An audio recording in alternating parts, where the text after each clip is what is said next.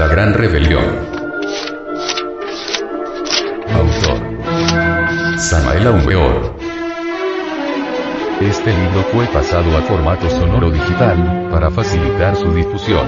Y con el propósito de que así como usted lo recibió, lo pueda hacer llegar a alguien más.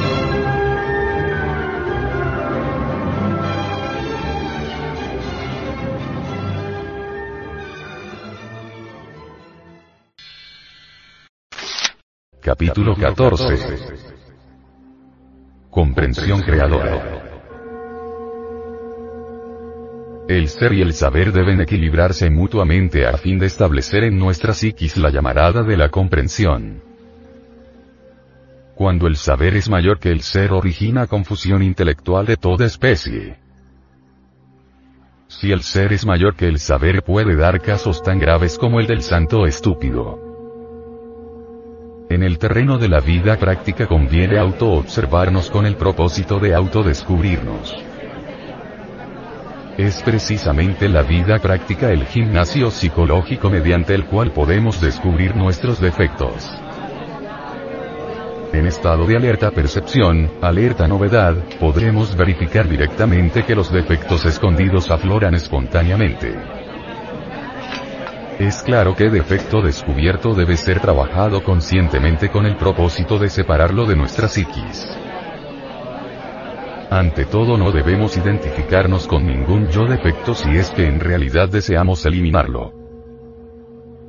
Si parado sobre una tabla deseamos levantar esta para colocarla arrimada a una pared, no sería posible esto si continuáramos parados sobre ella. Obviamente debemos empezar por separar a la tabla de sí mismos, retirándonos de la misma y luego con nuestras manos levantar la tabla y colocarla recargada al muro. Similarmente no debemos identificarnos con ningún agregado psíquico si es que en verdad deseamos separarlo de nuestra psiquis. Cuando uno se identifica con tal o cual yo, de hecho lo fortifica en vez de desintegrarlo. Supongamos que un yo cualquiera de lujuria se adueña de los rollos que tenemos en el centro intelectual para proyectar en la pantalla de la mente escenas de lascivia y morbosidad sexual, si nos identificamos con tales cuadros pasionarios indubitablemente aquel yo lujurioso se fortificará tremendamente.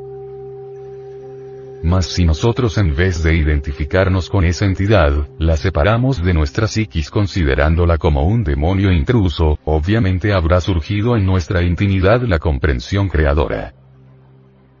Posteriormente podríamos darnos el lujo de enjuiciar analíticamente a tal agregado con el propósito de hacernos plenamente conscientes del mismo. Lo grave de las gentes consiste precisamente en la identificación y esto es lamentable. Si las gentes conocieran la doctrina de los muchos, si de verdad entendieran que ni su propia vida les pertenece, entonces no cometerían el error de la identificación. Escenas de ira.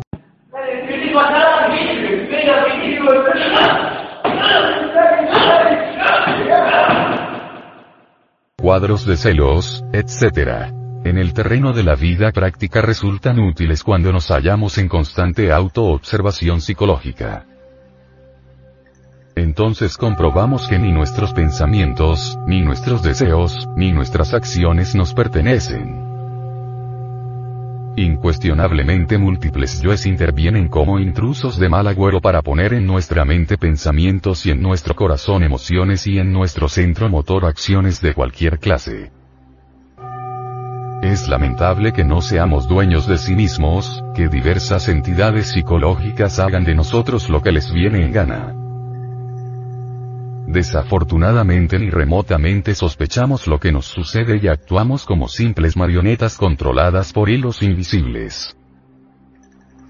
Lo peor de todo esto es que en vez de luchar por independizarnos de todos estos tiranuelos secretos cometemos el error de vigorizarlos y esto sucede cuando nos identificamos cualquier escena callejera,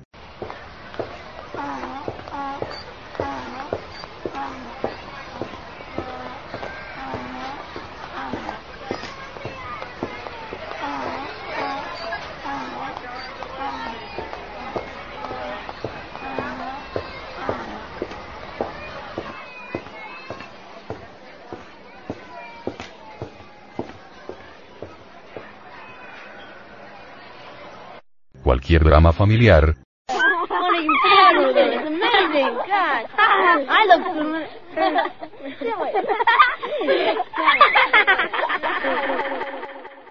Cualquier riña tonta entre cónyuges, se debe indubitablemente a tal o cual yo, y esto es algo que jamás debemos ignorar.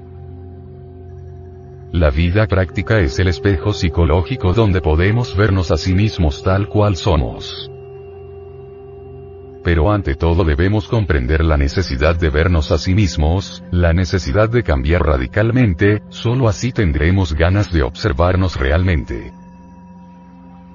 Quien se contenta con el estado en que vive, el necio, el retardatario, el negligente, no sentirá nunca el deseo de verse a sí mismo, se querrá demasiado y en modo alguno estará dispuesto a revisar su conducta y su modo de ser. En forma clara diremos que en algunas comedias, dramas y tragedias de la vida práctica intervienen varios yoes que es necesario comprender. En cualquier escena de celos pasionarios entran en juego yoes de lujuria, ira, amor propio, celos, etcétera, etcétera, etcétera.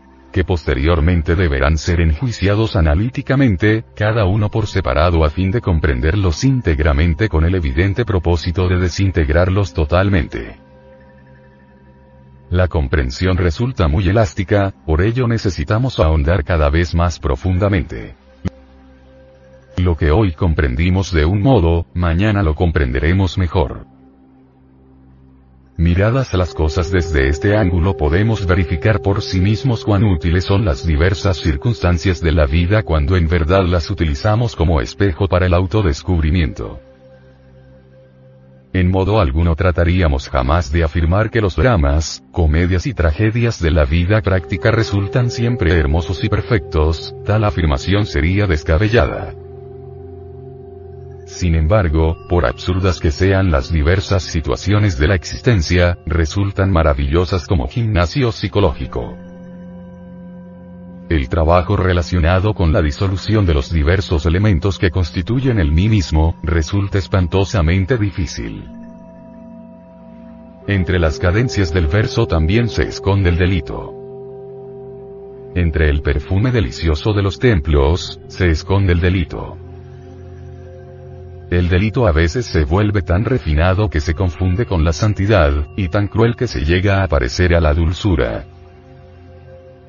El delito se viste con la toga del juez, con la túnica del maestro, con el ropaje del mendigo, con el traje del Señor y hasta con la túnica del Cristo. Comprensión es fundamental, mas en el trabajo de disolución de los agregados psíquicos, no es todo, como veremos en el capítulo siguiente.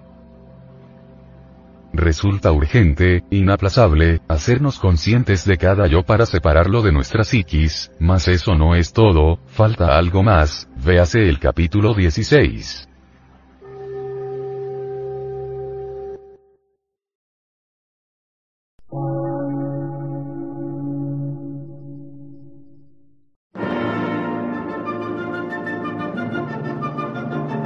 Emisora, gnóstica, transmundial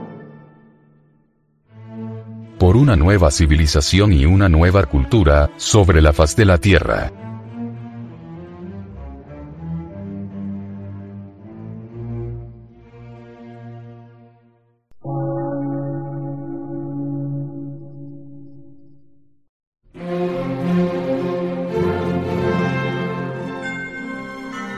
Medio de radiodifusión. Científico, artístico, místico y filosófico. De la Asociación Colombiana de Centros de Estudios Gnósticos, Antropológicos, Psicológicos y Culturales. A. C.